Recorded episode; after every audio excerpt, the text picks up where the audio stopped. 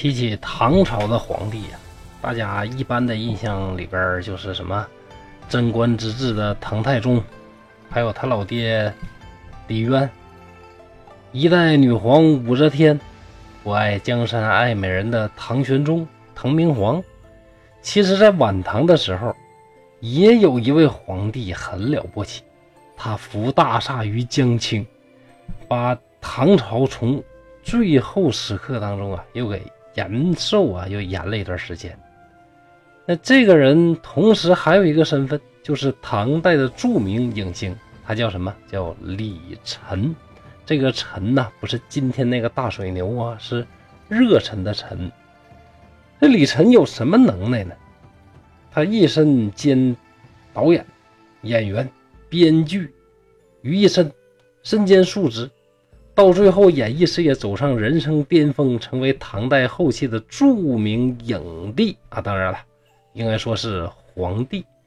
那这位李晨究竟是何许人也呢？他是唐宪宗的儿子啊，正八经的皇子。但是老妈是一个普通的宫女正室，古代子以母贵嘛。你的老妈是一个嗯没什么身份的宫女，自然自己也备受冷落。这个人的样子呢，长得就很笨，一看呢，那感觉就傻头傻脑的，加上又不爱说话，做什么事儿这个动作呀，总是慢好几拍所以宫里人呢，人人管他叫大傻子。这位影帝在他人生的前三十六年，一直扮演着傻子这个角色。你说人呐，扮傻子不难。难在三十六年如一日的装傻，这么低调，这么能忍，在这一方面，从时间长度跨度上来讲，我感觉呀，他这《忍者列传》里边啊，也是非常出类拔萃的一个。后来傻子也被封了王，毕竟是天皇贵胄嘛，大家明面上啊见到他尊他一声光王，背后里笑，哎呀妈到底是老李家的人呢，有那血统真好，那个大傻子还能当王。但是呢，无论大家背后怎么嘲讽他，这位光王心里明镜似的，却不介意，自己一遍一遍的去读演员的自我修养啊。当然，当时还没这本书呢，就是开玩笑啊。从此啊，就演傻子。把这个角色演得出神入化，所有人都以为他是真的傻。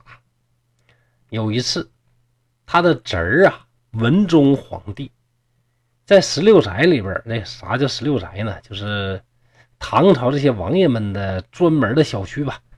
就他这个侄儿文宗皇帝，在十六宅里边宴请诸王，席间一片欢腾，人人欢声笑语。老李家这些天皇贵胄、皇子皇孙呐，封了王的呢，都在那儿这个聊得非常的开心。只有这傻子光王是一声不知。他的侄儿啊，文宗皇帝也坏，就拿光王开涮，就跟大家说：“谁要是能让我光叔开口说话，真是重重有赏啊！”诸王呢听这话就一哄而上。对着光王开始是各种各样的这个调戏呀，呃，对他做鬼脸儿的，隔就他了啊，这个跟光王讲黄段子的啊，各种都有。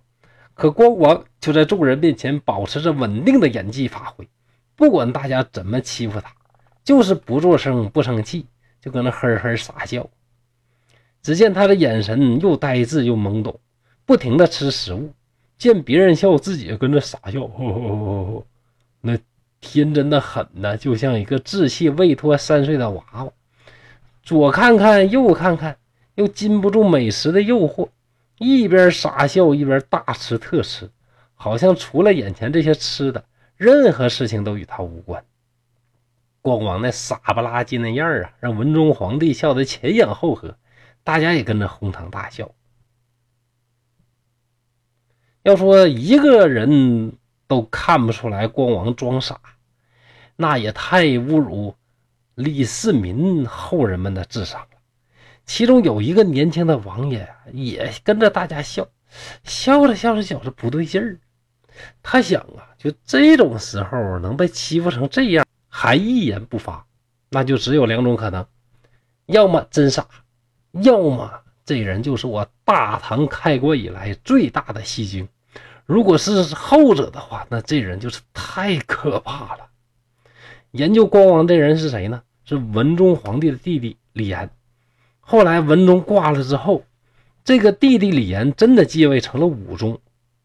这下光王可倒霉了，不管他怎么装，武宗就觉得他是个祸害。于是武宗啊也开始兼职当编剧了。这家啊全是影帝，武宗策划各种杀掉光叔的这个戏目，比如说每次出去打猎呀、划船呐，总得叫上光王。没事啊就安排他落个水、坠个马、摔个跤。想把这光叔啊一声不响的给他弄死，可这光叔啊，影帝呀，就是比普通的演员、编剧都强，每次就抢戏加改戏，把好好的安排意外场景就演成了什么主角光环附体，男主绝处逢生，咋整都不死。这武宗一看这怎么整啊，就发大招，别给我磨叽那个没用的，老子是皇上。我就直接下令处死这个傻子光王，他就让宦官把傻子给押起来，直接往皇宫的这个粪坑里里边一扔，合计第二天肯定就死翘翘了吗？第二天一看，哎呦我的妈，这傻子这傻劲儿厉害呀，他命也大，这金活。第二天看啥事没有，吴总就不甘心了，说我想弄死个人还弄不死吗？就找来一个叫什么呢？叫仇公武的心腹宦官。让他把傻子搞定。这仇公武啊，一想，这个傻子啊，还得留着。咱武宗皇帝身体这么差，过几年要像他哥一样挂了，不如把这傻子留下。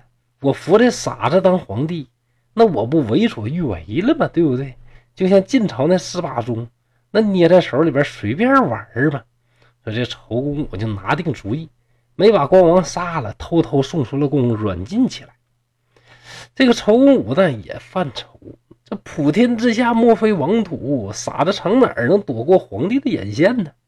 一想，哎，寺院放庙里呀。于是光王演技的第二阶段开始，就开始演和尚，演和尚演和尚吧，把头发剃干干净净，穿上僧衣，开始化缘。到了会昌六年，就是公元八百四十六年的时候啊，三十六岁的和尚终于是熬出了头。武宗李炎真的像仇公武预言的一样挂了。仇公武和其他宦官立即暗箱操作，把和尚李晨扶上了皇位。这位李晨呢，不经意之间当了皇帝，隐忍多年，是终于有了结果。影帝李晨的年度大戏开场了。不鸣则已，一鸣惊人呐！正当大家都以为唐朝的司马仲登了基当了皇帝，可以随便玩弄皇帝的时候，这位有唐以来最励志的好皇帝呀，开始励精图治，一登基就一改过去装傻充愣的模样，本色出演了一个霸道总裁，而且是一位很有手腕、很有气魄的霸道总裁。看着他那凌厉的眼神呐，霸道的作风，最大的用力功臣仇公武啊是傻了眼，他就明白了，当年武宗为啥要三番五次杀死这个人呢？原来武宗皇帝啊才是那明眼人。这个时候，谁也拦不住咱这个主角堂堂正正的亮相了。唐玄宗李晨创造了晚唐历史上著名的小镇观。给凄风苦雨中的晚唐带来了一抹绝无仅有的亮色。他对宦官们来了一个大大的下马威，拥立他的太监一点不留情面，该杀的杀，该放逐的放逐，只留下一个对他有救命之恩的马元志。然后又干净利落的消灭了晚唐的痼疾呀，就是牛李党争，而且奇迹般的遏制了藩镇割据和宦官当权。最后还一股脑从吐蕃人手里将河湟失地全境收复，这个地区呢已经沦陷了一百年了。从傻子到和尚，再从和尚到一代明君，这样构思奇绝的这个戏码，除了李晨，什么编剧也写不出来，什么演员也演不出啊。